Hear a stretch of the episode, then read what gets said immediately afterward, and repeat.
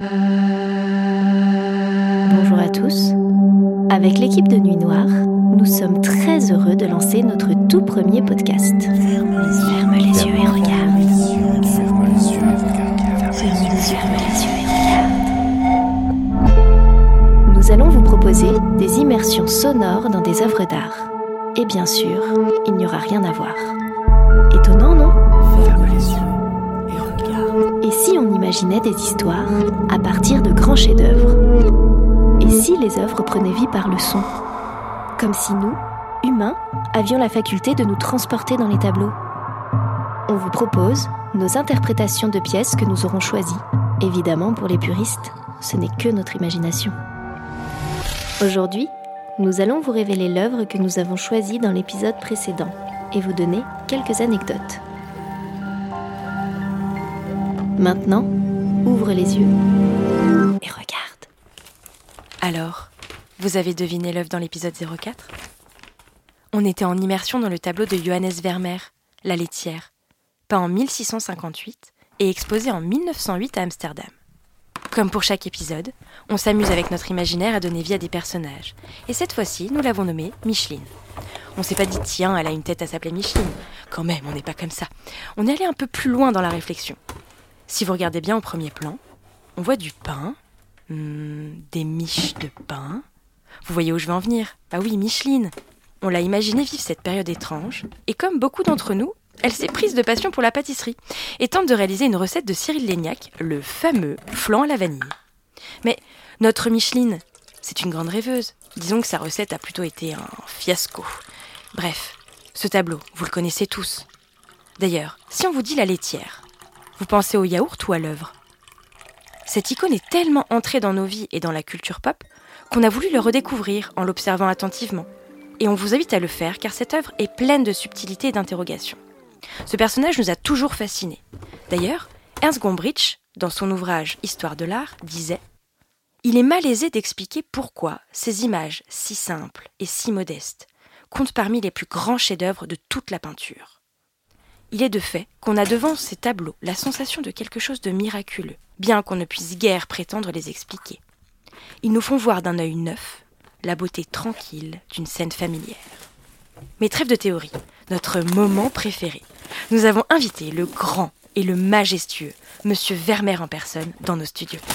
Bonjour Monsieur Johannes Vermeer. Bonjour Elodie et merci de m'accueillir dans votre studio. Un immense merci d'être venu à nous et d'avoir accepté l'invitation. Alors, on sait que très peu de choses de votre vie, comme si celle-ci avait été totalement vouée à votre travail. Est-ce dû à une grande discrétion de votre part? Alors, vous savez, à mon époque, donc au XVIIe siècle, il n'y avait pas tous les moyens de communication dont vous disposez aujourd'hui. Maintenant, tout le monde connaît tout de tout le monde en quelques clics, mais pour nous, la discrétion était de mise. Ce n'est pas forcément voulu, mais c'est vrai que j'ai toujours été assez timide, disons que je préfère être dans l'ombre. Et puis, vous savez, de mon vivant, je n'étais pas si reconnu. Vous pourriez raconter à nos auditeurs qui vous êtes en quelques mots? Il n'y a pas grand-chose à dire. Euh, alors, par où commencer? Je suis né en 1632 à Delft. Mon père était un ancien tisserand devenu aubergiste et peut-être que ça vient de là, il était occasionnellement marchand de tableaux. Si je me souviens bien, je crois que c'est en 1653 que je suis devenu peintre et cette année a été une très belle année. J'ai épousé Katharina Bollens, avec qui nous avons eu onze enfants. Sept ont survécu, mais c'était l'époque qui voulait ça. Euh. Oh. Merci en tout cas de nous, confier tout ça. Euh, si je me trompe pas, ce n'est qu'à la fin du 19e siècle que vous êtes internationalement reconnu. Oui, en effet. Un homme, un Français d'ailleurs, s'est intéressé à mon travail et a publié de nombreux ouvrages. Disons qu'il a mis en lumière mon travail bien des siècles plus tard. Théophile Toré Burger était critique d'art et journaliste. Et en 1866, il a publié une série d'articles dans la Gazette des Beaux-Arts. Oui, et grâce à ce monsieur, vous avez reçu une pluie d'hommages. D'ailleurs, de nombreux impressionnistes vous admirent et même le célèbre écrivain Marcel Proust, c'est quand même pas rien. Vous êtes tout de même considéré comme faisant partie des grands maîtres du siècle d'or néerlandais. Oui, oui, apparemment, mais bon. Johannes, voyons, ne soyez pas modeste, c'est amplement mérité. D'ailleurs, cette fameuse laitière a intrigué beaucoup de gens. Comment vous pouvez l'expliquer? Je ne sais pas. Je dirais que c'est sûrement grâce à cet air absent que je lui ai donné. On peut se demander à quoi elle pense. À qui? Pour vous, c'est à Alban, le voisin, mais chacun peut se faire sa propre réinterprétation et je crois que les spectateurs ont tous besoin d'avoir un espace libre d'imaginaire dans les tableaux. Si on leur donne toutes les clés, c'est trop facile, et peut-être que le tableau les marquera moins. En tout cas, je suis fier de voir que mes œuvres font encore couler de l'encre et permettent à de jeunes artistes de s'en emparer avec originalité. Oui, et il n'y a que les génies qui arrivent à faire ça en traversant les siècles. Et dites, on aime bien les dégoter des petites anecdotes croustillantes.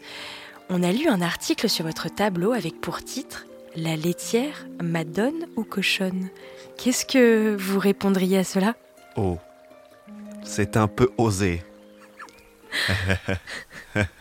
Mais je dois avouer que le titre est accrocheur. C'est vrai que j'ai utilisé le bleu et le jaune pour ces vêtements qui sont des couleurs emblématiques de la Sainte Vierge dans l'art chrétien. Je voulais montrer que cette femme est forte, besogneuse, et que ce n'est pas simplement une servante faisant la cuisine, elle a un aspect angélique et admirable. Après, pour ce qui est de l'autre qualificatif, je ne voudrais pas entacher la réputation de la domestique qui m'a servi de modèle, alors je laisse libre cours à votre imaginaire, puisque c'est le ciment de votre travail. Très bien. En effet, l'imaginaire nourrit nos désirs. Et comme on termine toujours par une citation ou un proverbe, ne méprisez la sensibilité de personne.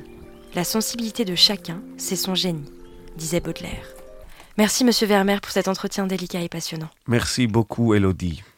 On espère que cet épisode vous a donné envie de vous replonger dans ce tableau ou dans ce pot de yaourt, à vous de choisir.